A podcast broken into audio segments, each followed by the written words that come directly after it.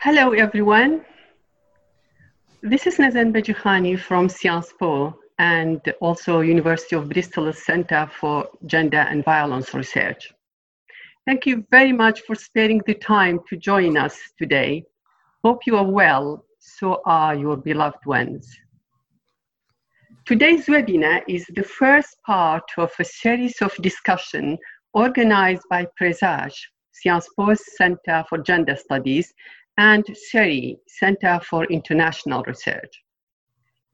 The webinar discusses the impact of political responses to COVID 19 on vulnerable people in war torn countries, on those who have been forcibly displaced in the Middle East, living in densely populated camps and in extreme poverty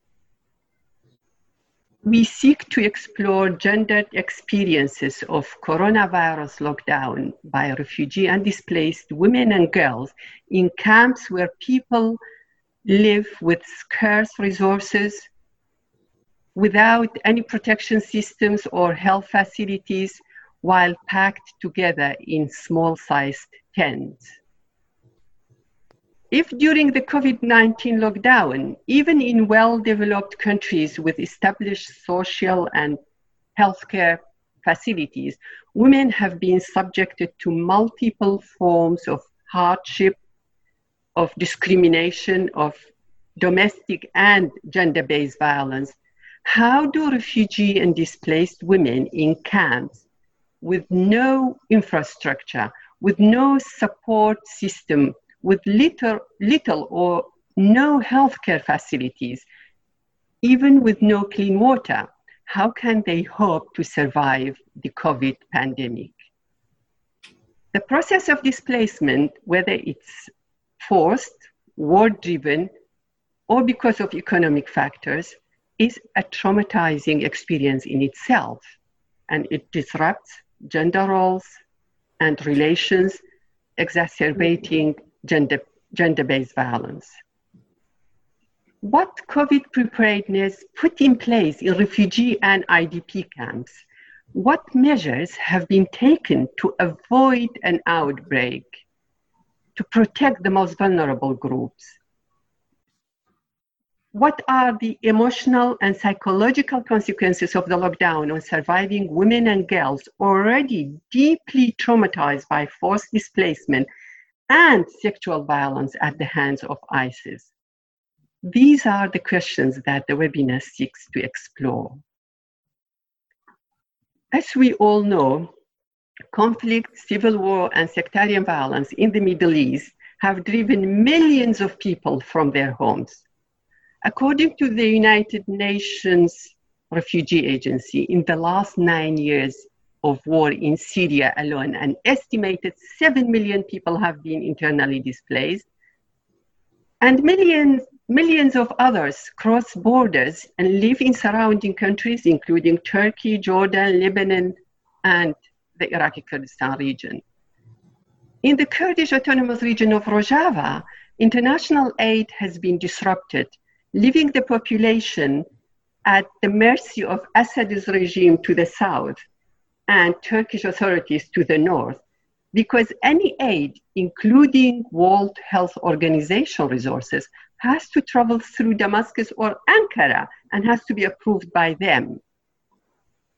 The region has also experienced military confrontation following the US withdrawal last October and the Turkish occupation, including ongoing, shelling by Turkish forces as well as attacks by by, by offshot Al Qaeda, Hayat Tahrir al Sham, and ISIS groups.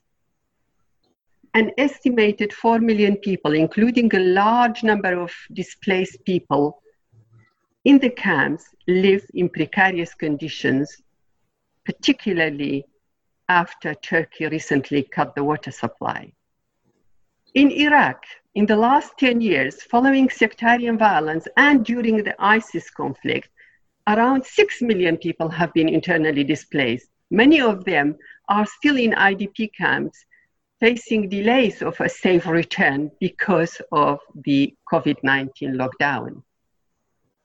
More than 2 million Palestinians have been displaced and have moved to surrounding countries, including Lebanon and Jordan. 4 million have been driven out from their homes in Yemen, not to mention the situation in Libya, in South Sudan, and other war torn countries. Most of these forcibly displaced populations have been put in overcrowded refugee and IDP camps, receiving basic aid through international agencies, local governments, charity groups, and non governmental organizations. With COVID lockdown and restriction of movement, refugee protection and support systems have been suspended, leaving them in a critical situation. We know little about their lives behind barbed wire and inside overcrowded tents. We have no official data about the number of deaths. We know nothing about the condition of the most vulnerable groups, among them, especially women and girls, who may become hidden casualties of, of, of the outbreak in what the UN Secretary General recently called the weakest corners of the world. One final point of concern is the goal of trying to prevent COVID reaching IDP and refugee camps. Looking at the world dis- distribution of COVID, it's clear that until now, Middle Eastern countries have been relatively spared the high levels of infection compared to wealthy industrialized countries, where widespread tourism and economic activities have led to rapid international transmission. Because of the conditions in the camps, it might take one single individual unaware of their COVID infection status for the entire camp to become infected. We are joined today by three experts representing local and international organizations working in conflict zones with refugee and displaced communities in the Middle East. I have worked with two of them in the past, and I am well placed to say that they've worked tirelessly in very difficult circumstances with vulnerable people in the camps. And they have a very good lens on what is happening inside these camps and on gendered impacts of COVID 19. I'm delighted to, to be joined by Mr. Salah Barzanji from Suleimania, Iraqi Kurdistan region, from Ms. Robin Fleming from Kamishli in the Rojava Autonomous Region, and by Professor Jean Ilhan Kizilhan from Duhok, near Turkey, Syria, Iraq borders.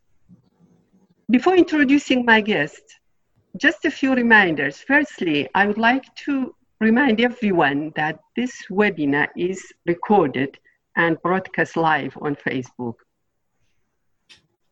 Secondly, if you have any questions, please type them in the Q&A box. They will be collected by my colleagues and be answered at, uh, in the Q&A session at the end. I would like to thank Violette Toye from Presage for taking care of all practical details of this webinar, and also my colleagues Hélène Thiollet and Michelle Reddy from Sciences Po Center for International Research, who are on this panel with me and will chair the Q&A session and present our concluding remarks. I am now delighted to introduce the first of our three speakers, Mr. Salah Barzanji. Salah is currently the Iraq country director of Heartland Alliance International. He's worked with the USAID, the UNFPA, and also the High Council of Women's Affairs in, in the Kurdistan Regional Government. He has over 20 years experience in humanitarian and gender-related activities, including a project on gender-based violence and displacement in collaboration with the University of Bristol. He is also a lecturer in social work at the University of Salahuddin. Salah, how are you doing? Thank you so much, uh, Victoria Nazan. I'm doing well. Thank you. Thank you very much for sparing the time to join us today, Salah. Can you please tell us what COVID preparedness has taken place in refugee and IDP camps in Iraq and take us through the measures, if any, which have been taken to avoid the outbreak and how do you think women and girls have experienced the lockdown?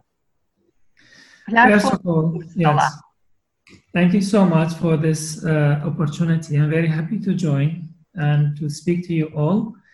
So, as you mentioned, uh, there were several preparedness by the international community and by the UN agencies and by government to stop any kind of kind of COVID outbreak at the camp. Which, as you explained, this could be very risky for uh, the, the household and the residents of the camp. So basically, from the camp consolidation and coordination mechanism cluster, they put several procedures in place to prevent the outbreak and the pandemic at the camps. So they divided for they they uh, they designed four scenarios from the beginning to prevent the outbreak at the at the camp, which I will try to explain uh, them uh, simply. So uh, basically, was to prevent the to put some prevention measures to prevent the outbreak, which at that stage a lot of awareness campaign, a lot of awareness raising and leaflet distributed among the residents of the, most of the camps. At the same time, the camp management uh, have some instructions in place to prevent any visitors visiting uh, the camps, or for those that they were needed to go to the camps, they should go with a very high precautions and prevent using the precautions prevention mechanism to prevent any kind of outbreak to people inside the camp. During the lockdown, all the residents of the camp pre- uh, prevented to leave the camps, and which also this was a big barrier for the uh, livelihoods of the families. While the lockdown affected everybody, especially those people that they are living in the camps. And the second measure was seeking behind suspected cases and reported the suspected cases then uh, seeking behind the confirmed cases and then the outbreak. Fortunately, we didn't face the scenario, second or third scenario.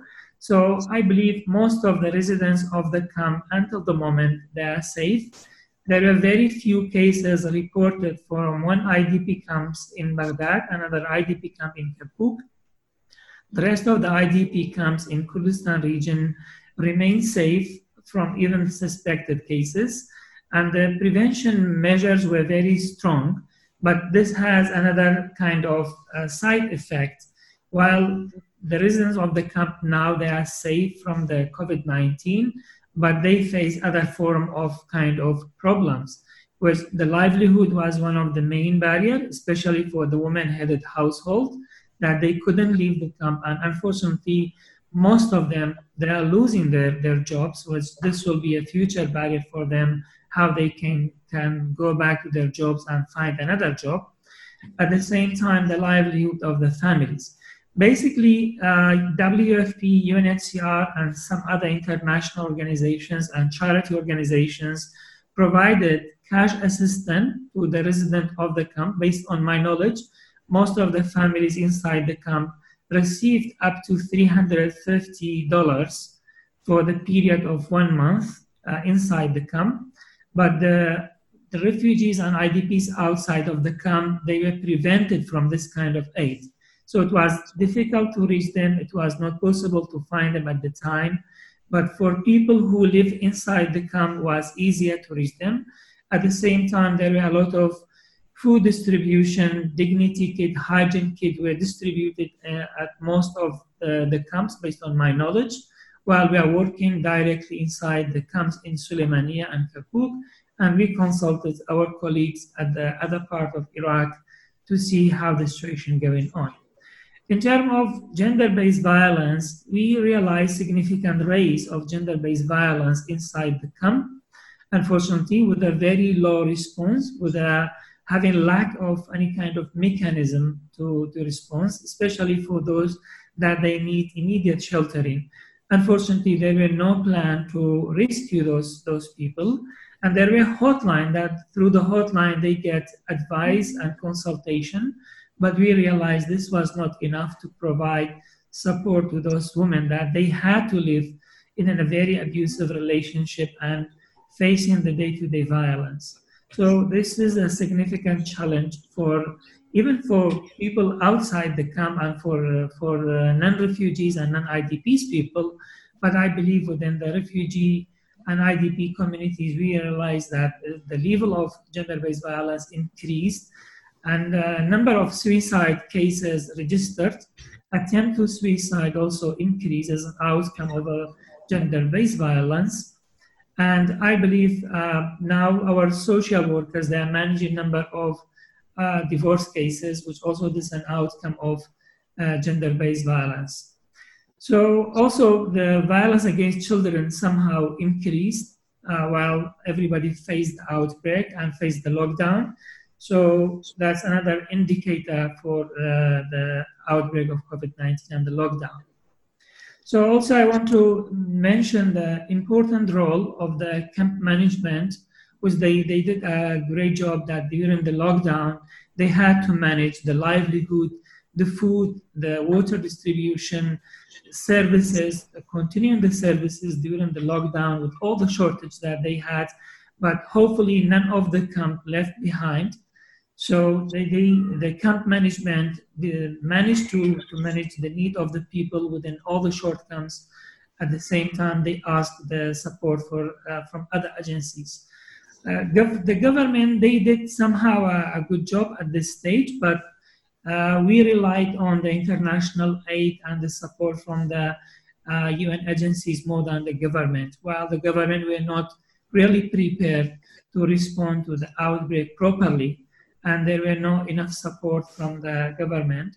The government provided some uh, food, uh, which was very basic, but it was not enough to, to manage the size of the problem. But hopefully, at this certain time, uh, the UN agencies and the international organizations were well equipped to provide enough support until the moment. So we hope this out, outbreak will, will end soon. Otherwise, the shortcome will be clear at those camps. Okay, thank you very much indeed, uh, Salah. Uh, remember everybody that we will take the questions at the end, so please write them down in the Q&A box. And let's now move to Rojava. Um, it's uh, a great pleasure to introduce Robin Fleming. Uh, Robin is a researcher at the Rojava Information Center based in Kamishli in northeastern Syria. After finishing her studies in media and communications in the United States, Robin joined the Rojava Information Center in 2019. She's been involved in conducting field activities focusing on the humanitarian impact of the Operation Peace Spring and during the pandemic, she's been researching the impact of coronavirus on IDPs from a gendered perspective. Uh, Rabin, how are you? Uh, Robin, sorry, how are you doing? I'm doing well, thank you. Thank you for arranging this. Yeah, thank you very much for joining us, Robin. Could you please tell us what health facilities and resources are available to avoid the pandemic in the north and east Syria? And what are the gendered impacts of political responses to COVID 19 in Rojava? Hmm. Well, the platform is explain, yours, Robin.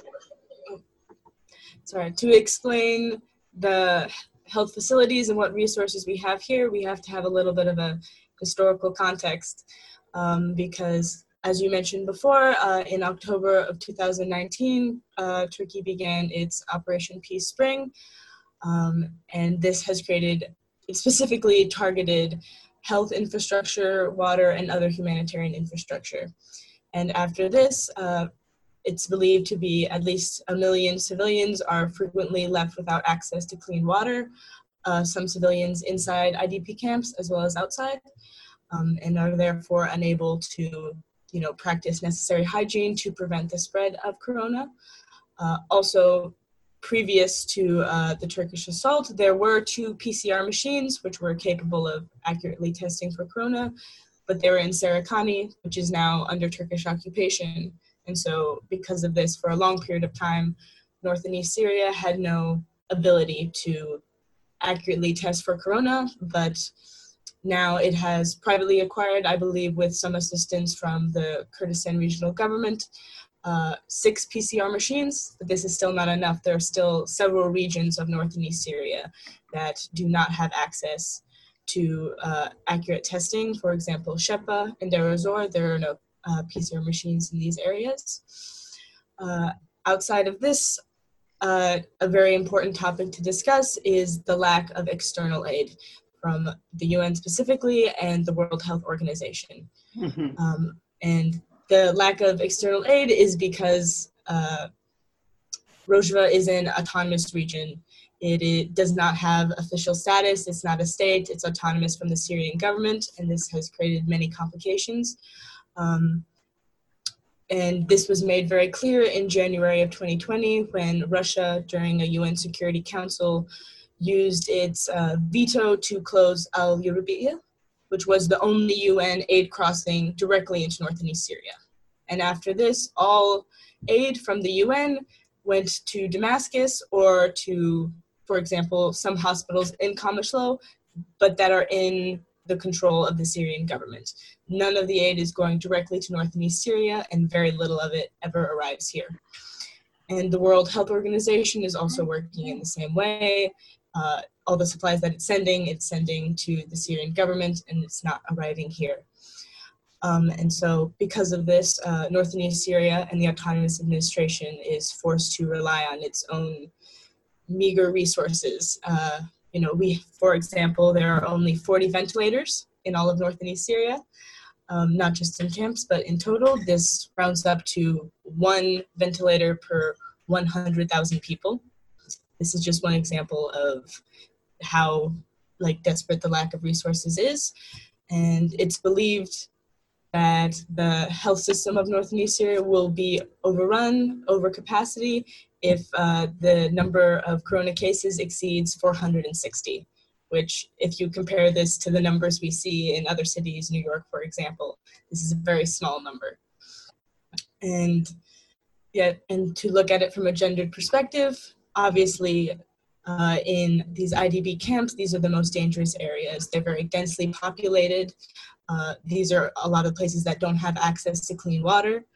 Um, and the majority of the residents of these IDP camps are women and children. There's not a definitive data um, for all of the camps, but from the research the Rojava Information Center has conducted in these camps, we've seen that there is a vast majority women, for example, in Arisha camp.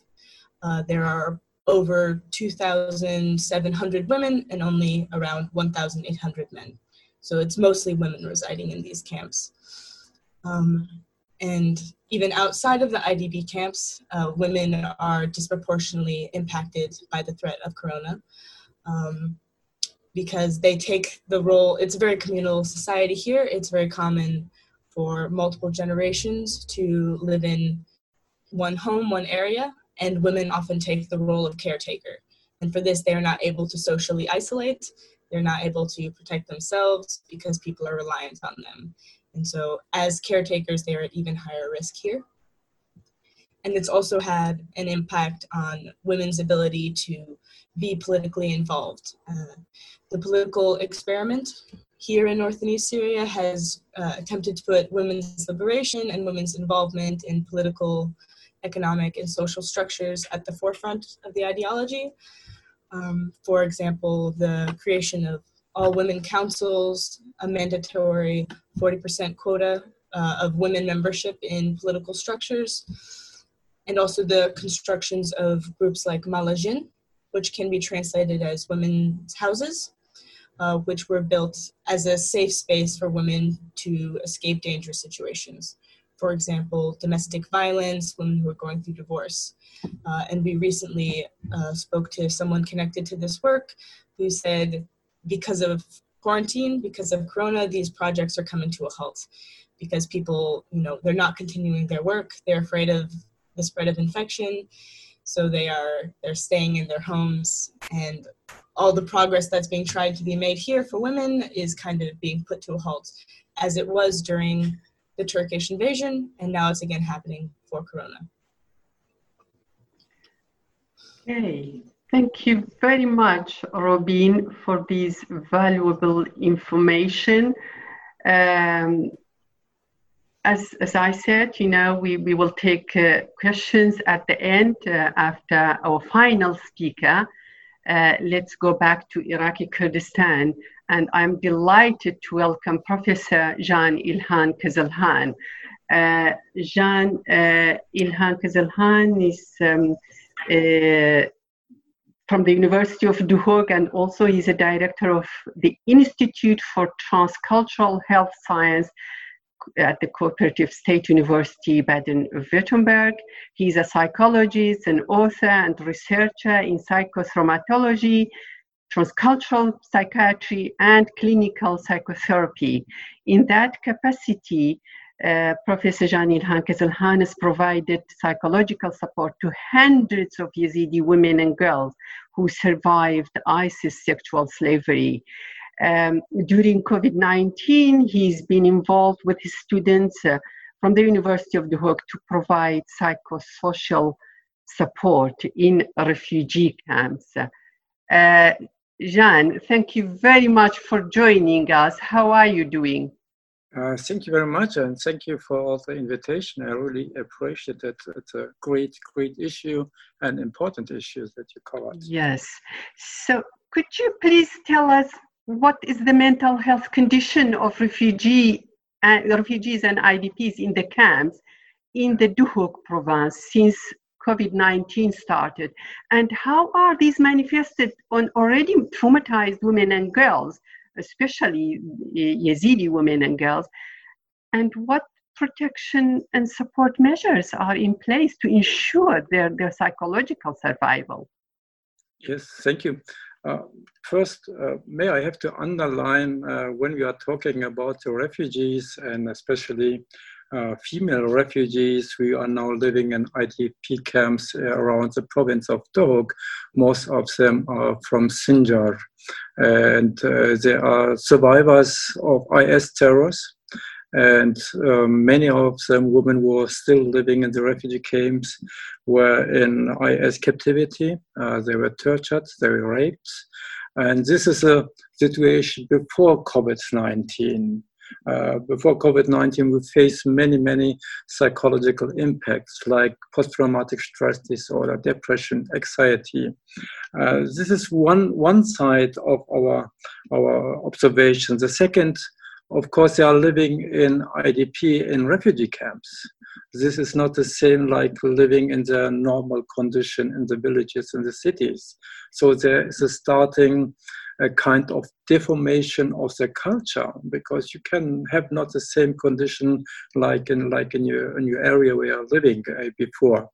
Uh, so uh, there's a high stress level in these areas, uh, and um, so we started with our students in since 2017 to support especially mostly to traumatized women who were in IS captivity. 1,100 we take in 2015 to Germany, and they are now under medical treatment in Germany. And came to your to the to your question is know the impact of psychology in the IDP camps.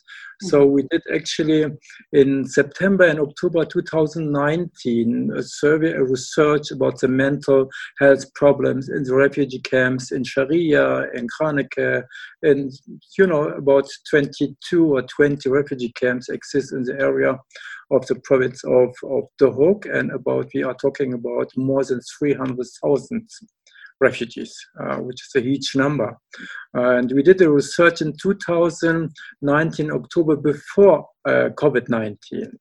And now in April, we did the same research again just to have a compare the, the data between uh, before the COVID-19 and after COVID-19.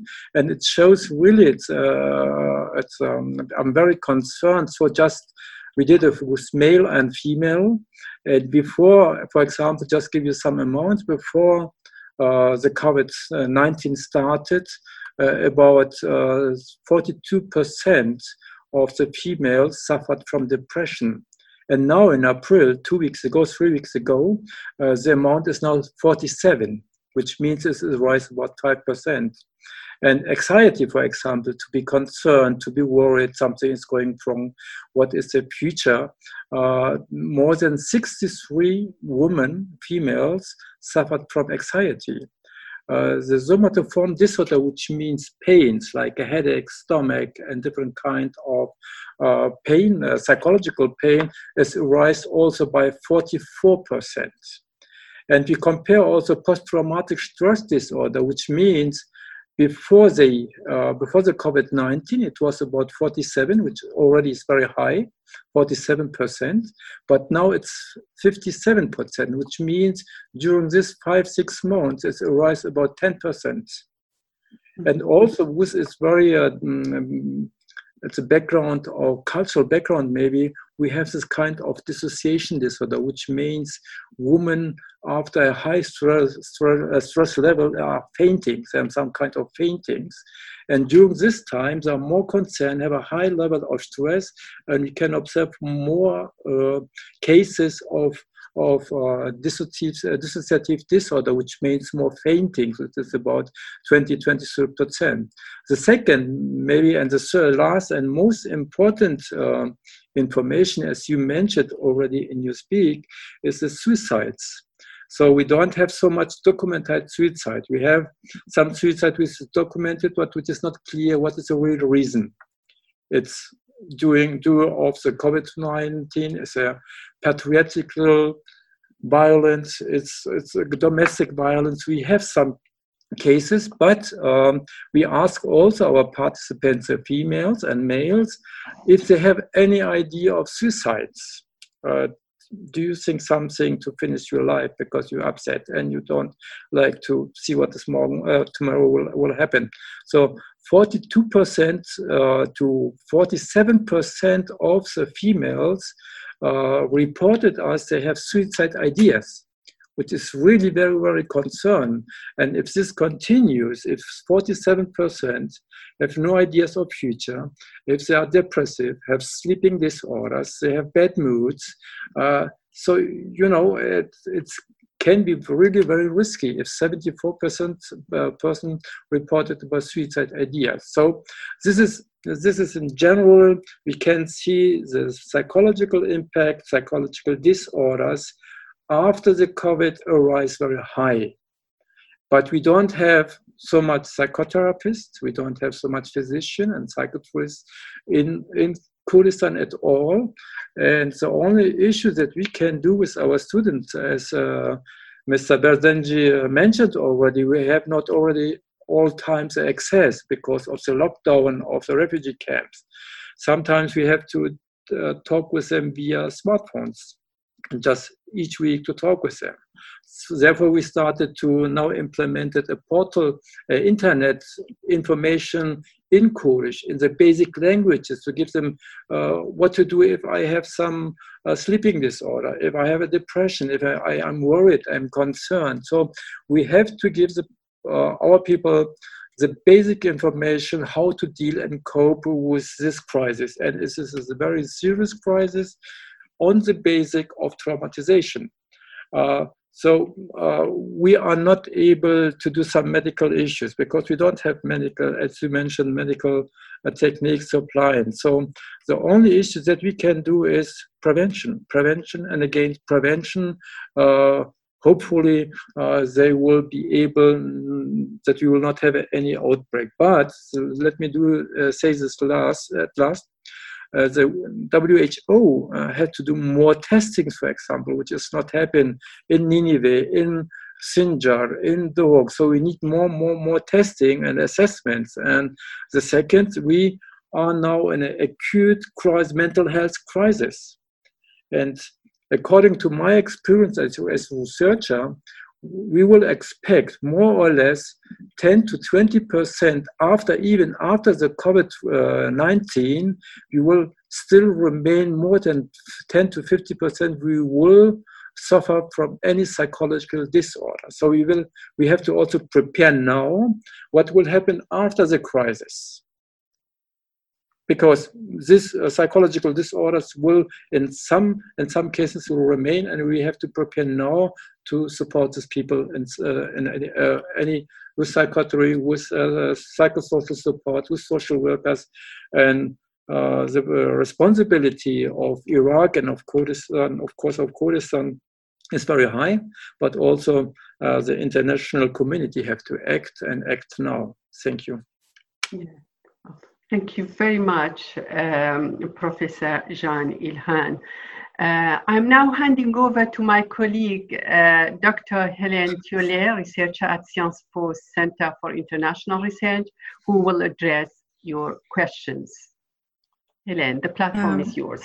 Thank you very much. And uh, on behalf of the participants and uh, the audience of this webinar, I wish to thank all uh, contributors and speakers, and uh, you've been thanked uh, many times in the in the Q and A.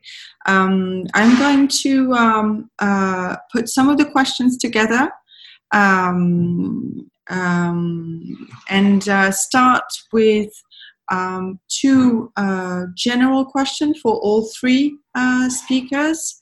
the first one relates to uh, the impact of the COVID crisis on livelihoods, uh, particularly on income generation, but also food security has been raised in the question, the state of uh, agricultural work, and how the crisis on the one hand and the lockdown on the other have affected work uh, and livelihoods uh, probably for refugees, for in camp refugees, but also for other uh, refugees and displaced settled outside of camps. I think here the situation of both populations should be uh, addressed. And of course, within this question on livelihoods, maybe um, trying to address the, the gendered aspect of livelihoods, who, uh, in terms of uh, uh, income earning and uh, the variation in incomes that we know in, uh, is also very strong across genders. So that's the first point.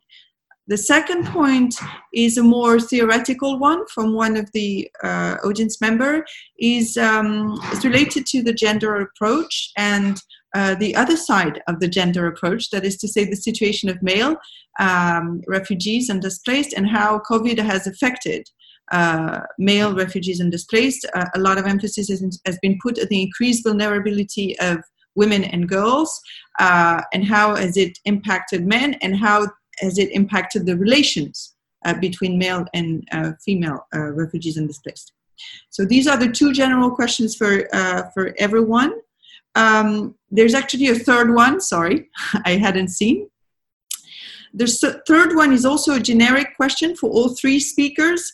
It's about the, let's say, the general impact of COVID on uh, humanitarian assistance in the regions uh, that you are working in. So basically, has COVID 19 uh, increased or decreased uh, humanitarian assistance uh, or um, uh, for uh, refugees and displaced or for local populations? so these are the three generic questions. Sorry, I announced two and we have three. Uh, and now there is one question, uh, particularly, uh, maybe more particularly for Robin, if you will, um, which is on the the Rojava region and the uh, the impact of uh, Turkey's occupation uh, on water um, water supplies, but also on the political autonomy of the region and the you know the political trajectory of the region, uh, so to say. Um, another aspect of the question is also what's happening in Rojava in terms of international actors and humanitarian intervention there, uh, as opposed maybe, and that could link to questions to uh, Dr. Jan Ilhan and uh, uh, Salah, uh, what is the presence of international actors in your uh, in the areas where you work? And maybe we could have here a, a, debate on how you see this presence operating and changing with with COVID. Um, and also still on Rojava, but that could also apply for uh, our other two speakers in their experience. trying to think about the uh, vulnerabilities of healthcare and humanitarian uh, workers in terms of they're being impacted by the conflicts uh, and the in the zones in which they operate. So mostly the attacks in the Rojava region, but that could also apply maybe in other regions. Um, now, if you if you like, there was also uh, a question on uh, ISIS camps, uh, uh, camps for ISIS prisoners and their family in the Rojava region, and how has this been impacted by the situation has been impacted by COVID. We know that there was releasing or escapes from a lot of camps back in October, November, and what it is the situation now. And if you um, uh, if you if you allow me maybe uh, to formulate uh, myself and another question that would maybe uh, uh, uh connect all three uh, contexts in which you work which is related to to one of the questions that was asked is how do you feel the geopolitics of both local um, wars and conflicts but also international engagement of several uh, uh, foreign powers uh, is affecting the response to the COVID crisis. So, um, how do you feel that these international and regional politics is either impeding or or you know impeding help or assistance or actually favoring some help for some population selecting population who will be benefiting from support and aid and excluding others, maybe? And these are your questions. So maybe you can start with Robin. Uh, okay, uh, a lot of questions. I don't know where to begin. Uh, I believe the first question was how Corona has impacted people's livelihood and ability to work. Um, so, as I mentioned before, there are some projects which have uh, come to a halt, for example, these women's houses. Um, but mostly people are still continuing to work. Um, at the beginning of quarantine, there was, it was taken a little bit more seriously, but now it's become a little more lax, a little more relaxed. Um, and so most workers are still outside, for example, working on planting trees, ecological projects. You can walk down just the street and see them working, people cleaning, people in stores. Uh, some of them will be wearing masks, but many of them will not be wearing masks. So people are still working, but they, again, are now at higher risk. Um, if corona does start to spread more in this region, uh, because they are continuing to work, this could potentially put them at higher risk. Um, and I believe the second question was uh, how this has impacted men and the relationship with men uh, between men and women, specifically in IDP camps?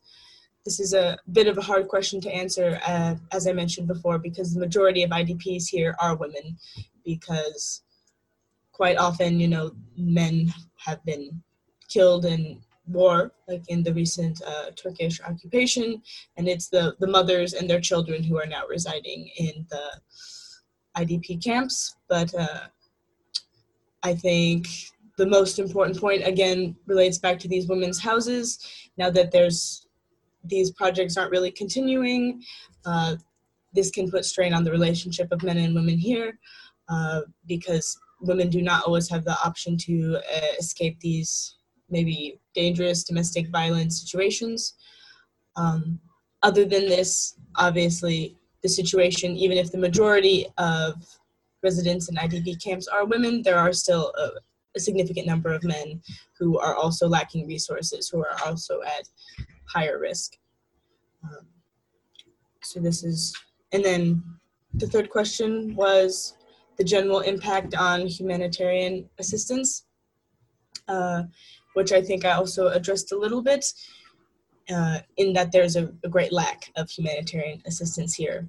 Uh, but I wouldn't say this is specific to Corona because there was also uh, a lack of assistance during the last uh, Turkish invasion. Most of the medical work that was being done during the war was being done by a local NGO, Heyva Sor, or the Kurdish Red Crescent.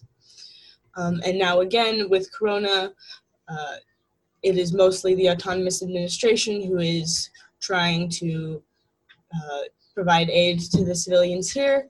Uh, for example, I mentioned there's very few ventilators here. They are currently working on trying to DIY build their own uh, because, as I mentioned, the UN and the World Health Organization are not recognizing uh, North and East Syria as a place that, as, as an official place that they can send help. And they closed this uh, aid crossing. And so for this, uh, they're not recognizing the needs of the people here and not recognizing that it is autonomous from the Syrian government and that the aid they send to the Syrian government will not always arrive here because most okay. of it does not. Um, and okay. I believe, uh, was there another question? There were a particular question on the Rojava uh, region, but you you actually answered them through the general general uh, answers, uh, uh, I think. So um, maybe uh, Salah, if you or Dr. Jan Ilhan, if you wanted to to react to the questions that were asked by the. Uh, maybe the I can just add some ideas. Um, in general, I would like um, to make a word about the situation of the Kurds in Turkey, Iran, Syria, as well um, in Iraq, where we as Kurds called as Kurdistan. And uh, if you, uh, this is the area we don't have repeat. Uh, the only stable area and region is Kurdistan, which means in Kurdish word is South Kurdistan or Kurdish uh, Kurdish uh, region, uh, region in Iraq.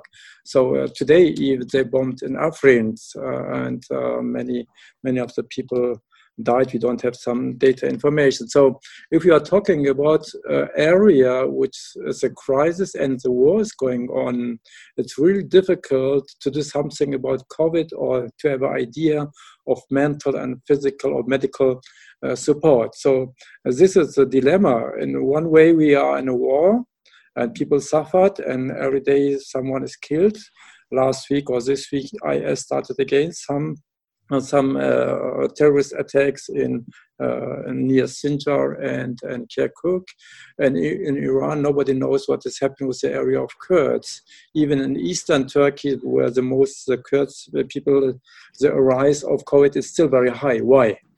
Uh, in Iran is the same. There are no any supplies, no any mental health or medical health system. So it seems uh, nobody is really interested to support the Kurds for political uh, political reasons. And we are talking about the area where the Russian is there, where the UK uh, is there, the US army is there. Uh, so we have an international and national groups and with different kind of interests. It's make our job really, really very hard. Uh, and it's uh, still, if you go back to your, your next question, of course, uh, the movement, the current movement is very restricted, even for international uh, organization, NGOs. They cannot go uh, move from uh, for example, from uh, from Erbil to Duhok, or they cannot go into refugee camps. Uh, I mean, uh, in in Rojava, it's more difficult even uh, because there's really war going on. Uh, so this is a general um, issue that we have to understand. We are living in a very, very difficult area where it's not easy to come over with, with support and mental health support and medical support. So the second question, maybe it's more my part and my, my profession about males. Of course, males suffered from COVID-19. There's no differences, but there's a difference in behavior and reactions, uh, which um, data is very interesting. For example, males have more uh, depression than females in refugee camps, which is opposite to the international data that we have. Uh, uh, worldwide, we, we know that depression is in female a little bit higher than men. But in this case, men have no jobs. They're sitting in the refugee camps. They have no perspectives. At least more or less, women with children are busy with the children, with cooking, with doing something. They have a responsibility for the family. This is the differences that, shows males have more depression than women because they are not busy, they are no hope. It's a patriarchal society. They have the responsibility to get money and learn or to take care on the family, but they are not able to do. They have no, no any uh, any jobs or any any uh, action to do something. This is maybe very interesting. The second, the violation also, it's difficult. We have general mm-hmm. domestic violation against women, which is doing by male, then against women. But the violation against children is the same.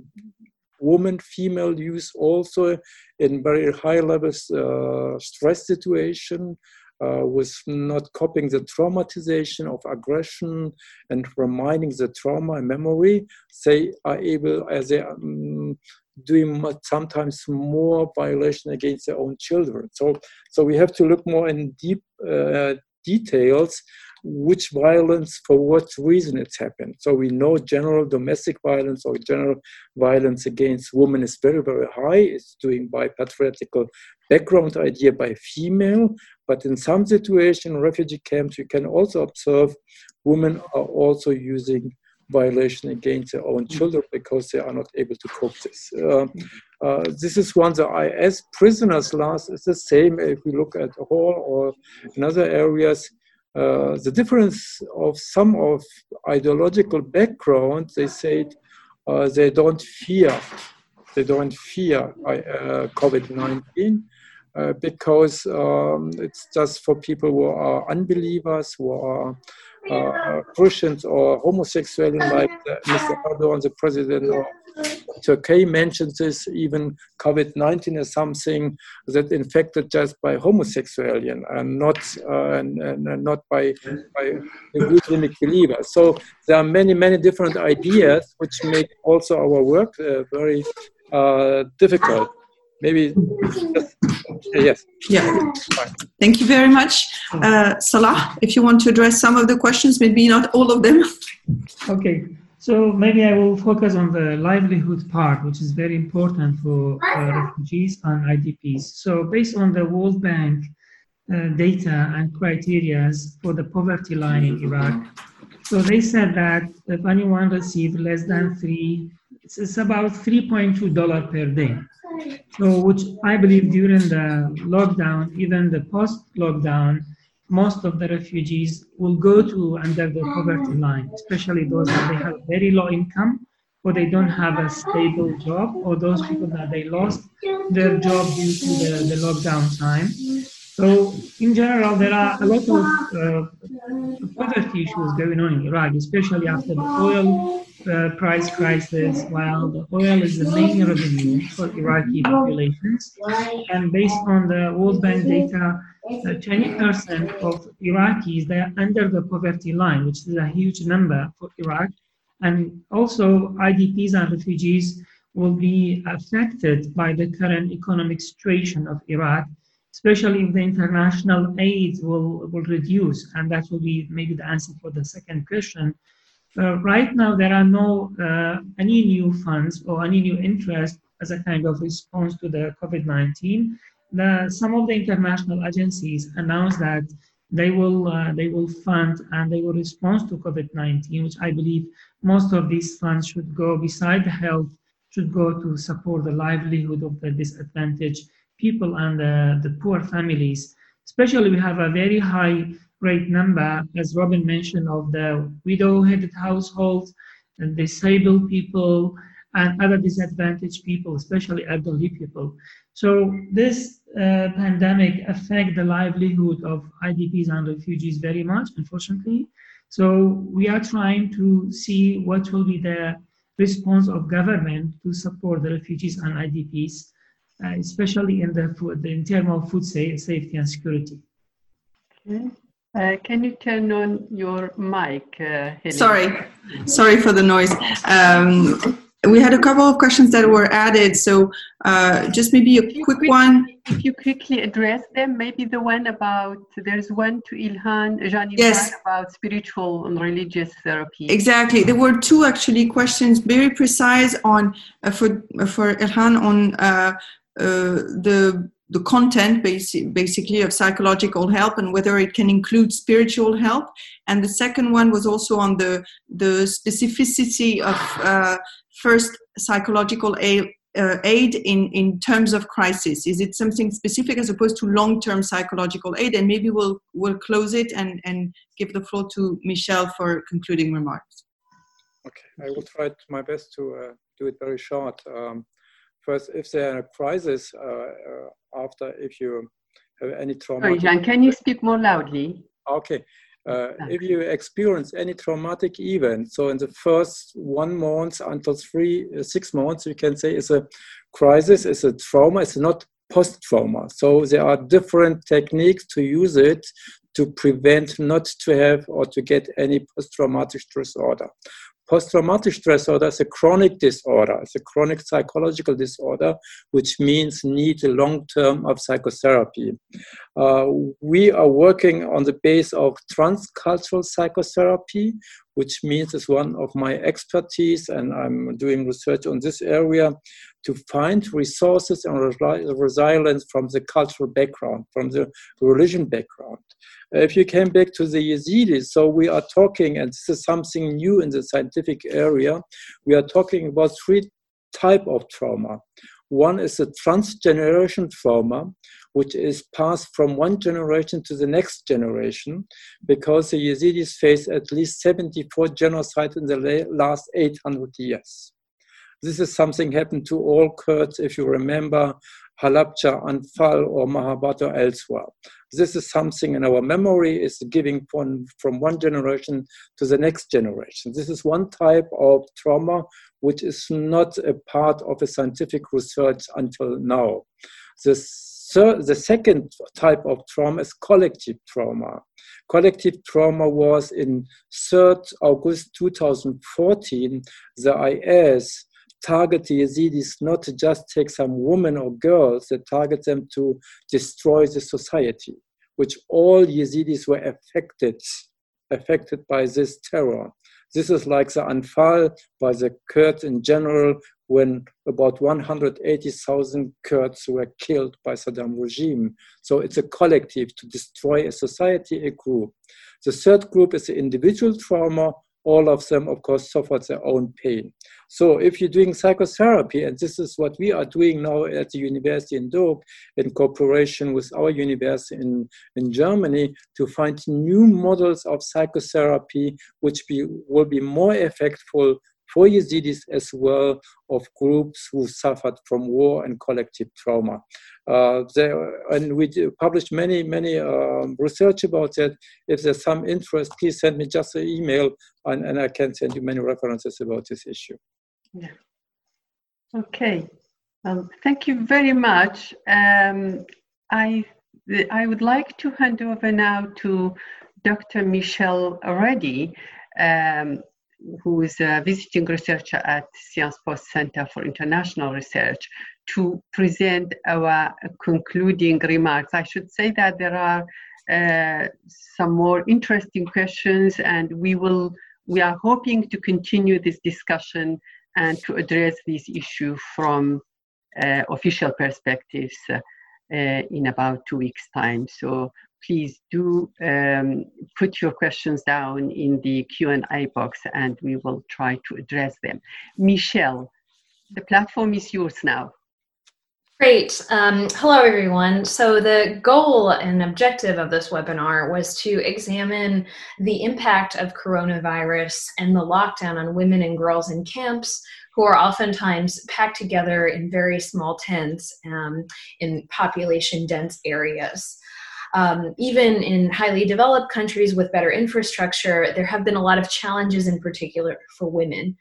Um, some of the emerging conclusions I found, especially towards the question and answer section, is that our conversation um, largely it, it, did not focus on the physical impacts of coronavirus uh, as one might have thought uh, by the theme um, it largely focused on how coronavirus impacts livelihoods as well as the psychological impacts of coronavirus.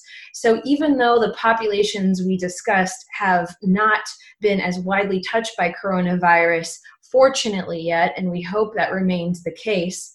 Um, in particular, they remain vulnerable um, to coronavirus, as was um, mentioned. It only takes one person to enter the camp in order to everyone. Um, but these populations have been heavily impacted in terms of their livelihoods and in terms of psychological and mental health. Um, so our conversation really focused around this. Um, overall, our, our, first presentation by Salah um, focused on COVID preparedness in camps. He described several scenarios that have been designed to prevent the outbreak, um, which fortunately have not yet all been realized um, because there have not been massive outbreaks in the camps as of yet, thankfully. Um, the first scenario focuses on awareness campaigns, um, leaflet distribution, and instructions for visitors to take high precautions. Um, these approaches might be useful for those working in other camp situations as well as the reporting and seeking out of suspected cases, which fortunately has not happened quite yet. Um, Salah pointed out that livelihood is really the main barrier right now, in particular as many, in particular as many women are losing their jobs. Um, this has really impacted a lot of programs focusing on women's empowerment. Um, and at, at, present, there's been cash assistance for those in the camps.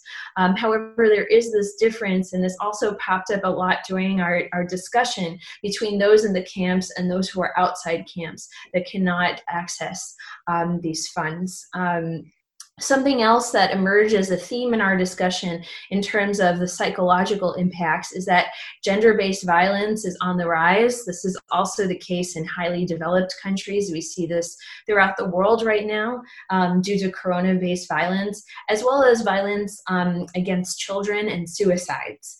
Um, there are also more divorce cases. There's a lot more tension because these psychological impacts not only link to the virus, but they also link link back to the livelihood um, question because there women in losing their empowerment through their livelihoods this has led to more tension within the household as well as some more divorce cases. Um, Salah also pointed out the important role of camp management to maintain services. Um, so this is a, um, a, third challenge in addition to the livelihoods and the psychological impacts is service delivery, delivery is heavily challenged right now due to the coronavirus. So basically um, what this conversation largely focused on was the impact of coronavirus on gender and vulnerable populations, but we also saw in particular while these camps have not been yet heavily impacted by coronavirus, there are three larger impacts in terms of livelihoods, psychological impacts, and also um, in terms of service delivery.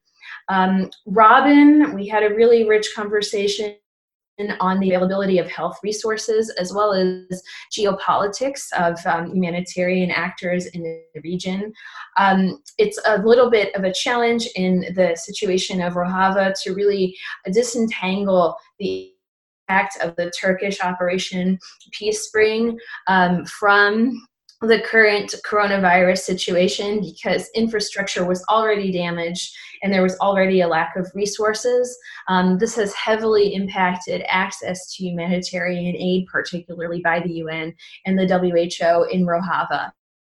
Um, so I, I would um, basically summarize by saying that Rojava is particularly vulnerable because it's essentially cut off from international aid um, if coronavirus does um, break out in this situation. And just to give a very interesting statistic, there's a in this region in, in the north in northern syria there's basically only one ventilator per 100000 people. And if the cases reach over 460 individuals the system will be over capacity um, similarly to Salah, um, Robin also pointed out that even outside of the camps, there's even more risk um, for refugees, and women are even more at risk. Um, she points out the important role of women as caretakers, particularly as they live in this part of the world in multi generational households. So, women are more vulnerable to the impacts of coronavirus. Um, and she also pointed out that the projects uh, enhancing and contributing to women's empowerment have come to a halt. Um, getting to Jan, um, Jan Ilhan, um, we've we've had such a rich discussion, so I'm going to try to not take too much time.